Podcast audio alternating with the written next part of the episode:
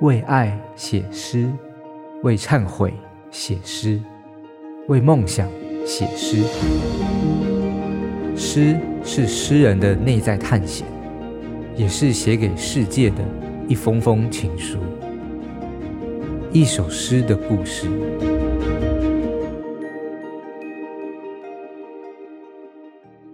Hello，大家好，我是林宇轩，今天要来和大家分享我写的诗《心术》这首诗的故事。诗的题目叫做“心术”，是读心术的心术，同时也是心术不正这个成语的心术。那它是在我大学四年级的时候所写的一个诗作，当时是二零二零年，我正在经营一个以现代诗为主题的 Podcast 节目。那在节目里面呢，我邀请了几位年轻的诗人，透过他们的访谈还有对话，了解到说，哎，好像不同的诗人们对于文学的观念其实是有蛮多的差异的。那其中一个让我感受到呃深受启发的是，当时有一个朋友，他就说，文学的路上没有所谓的朋友，只有老师和敌人。那这个说法，同时也是我这一首诗《心术》的其中一个发想。当时我听到这句话的时候，呃，内心里面其实是觉得蛮不认同的。文学的路上没有朋友，只有老师和敌人。这个是什么意思？身为一个写作者，如果只能把其他写作者当成是老师或者是敌人，好像会有点太过极端了。后来我自己在经过了长时间的消化和理解之后，觉得说这个说法好像是一个蛮崇高的理想，是所有有志于写作或者是。把写作当成是认真的一回事的人，都必须要拥有的一个蛮重要的观念。当我们严肃认真的看待文学或者是写作这件事情的时候，会发现到说，它其实是要透过不断的练习、不断的精进自己，才能够提升的一种技艺。呃，技术的技，艺术的艺。那既然是一种技艺，它就一定要拥有一个能力或者是美学上面的优劣之分哦。只有对于这个技艺有所坚持，才能够在文学、在写作的路上走得长久。那当然呢，文学的路上没有所谓的朋友，只有老师和敌人，这只是其中一个说法。真正触动到我，或者说启发到我写下《心术》这首诗的动机，并不是单纯的呃，只有这句话而已。当时的我是在大概大学四年级，是一个准备要毕业、要考研究所的年纪。那我自己准备考试的过程其实是蛮不顺利的，每天都浑浑噩噩的在埋头读书，常常会感觉到说不知道自己的未来到底在哪里。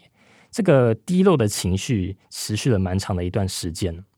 那有一天我坐捷运要去学校上课，这是一个很平凡的一个日子嘛。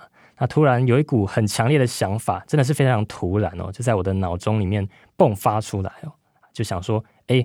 我的大学生活就要这样子结束了，在这整整四年的过程当中，我到底留下了什么东西？那我又能够带走一些什么东西？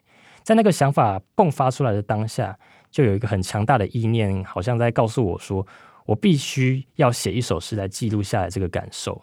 那可能也是这个非常强烈的冲动，让我这首诗其实创作的过程非常的快速，花了几天就写出来了。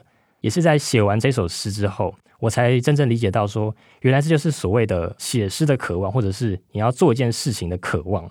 当心里面有一个什么样的话想要说出来的时候，想要记录下来的时候，这个冲动，这个有话要说的感受，是那种为赋新词强说愁的感受，是远远比不上的。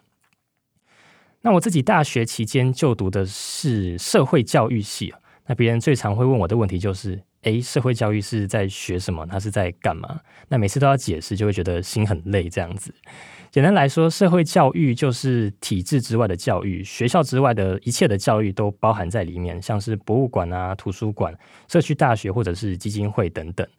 那这首诗里面有一些比较强烈的口吻，有一些比较口语的句子，就是有在回应这个部分，像是当有人指着社会、指着诗问我这是什么，你说啊，这是什么？其实就是想要透过写诗这件事情来回应说，哎，这些别人对我的质疑，或者是我对自己的这个质疑。当然，就像是我刚刚有提到的，文学的路上只有老师和敌人，其实是一个非常崇高的理想。但是我其实呃蛮抗拒这样的一个概念的，就像是有点像抗拒长大一样。写作或者说长大是一件非常孤独的事情，但是我们却不得不去面对它。那这个复杂的情绪哦，其实是我写下这首诗的一个其中的原因哦。那这首诗其实也算是我对于写作或者是对于我这个人生的呃未来的路向的一个思考。那当然，在现在我的生活当中，也有一些蛮好的朋友啊，有些朋友也是我的老师或者是敌人。那有些人也有在创作这样子。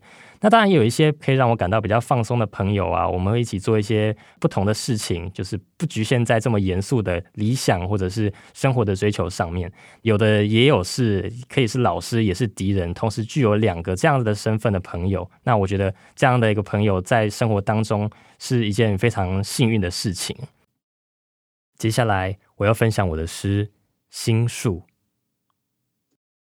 心术，趁我们还是彼此的老师，趁现在我们还保有偏执，听说读写只为了接近那些我给不出来的，那些比别人更爱、更早懂的。如何保护仁爱心里的孩子，不外乎一种传承的技术。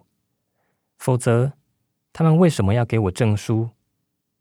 正点的体现是不思考的智者，让期待和处罚互相辩驳。如果敌人来了，老师拣选诗集递给我，请用你的生命去爱他。一种全然错误的语言，学院教我的远比我能学的更多。但爱本身就是偏见。虽然我写诗，不管有没有人读；虽然有些人生来就是要教育我，用不同学门理论让知识磨损在黑板；虽然我写诗不为了反驳，甚至不为同情，只是写写到一视同仁，写到谁斥责我的懦弱，黑暗中的目光看什么都是亮的，都是神圣的。沉默的明眼人。身上爬满金光，看往事如纸翻动，解开夜的书衣，驱使一切明白。咒语不用声音，就让自己被封印，让别人学会哭或者不哭。徒劳与必须是我的心术。这些事固然只能藏入内里，当有人抽出我锈蚀的内脏，反复捶打，不痛。只是被掏空，而空就是所有的回答。当有人指着社会、指着诗，问我这是什么？你说啊，这是什么？我也想问，每写一个字，课室里的星辰就又失落一次。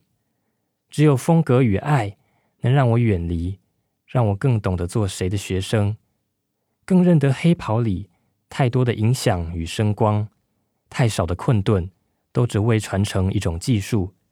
像一辈子谨慎，只为了离开一种必须尽早实现的标准。趁现在我们仍然有爱，趁现在我们还不是彼此的敌人。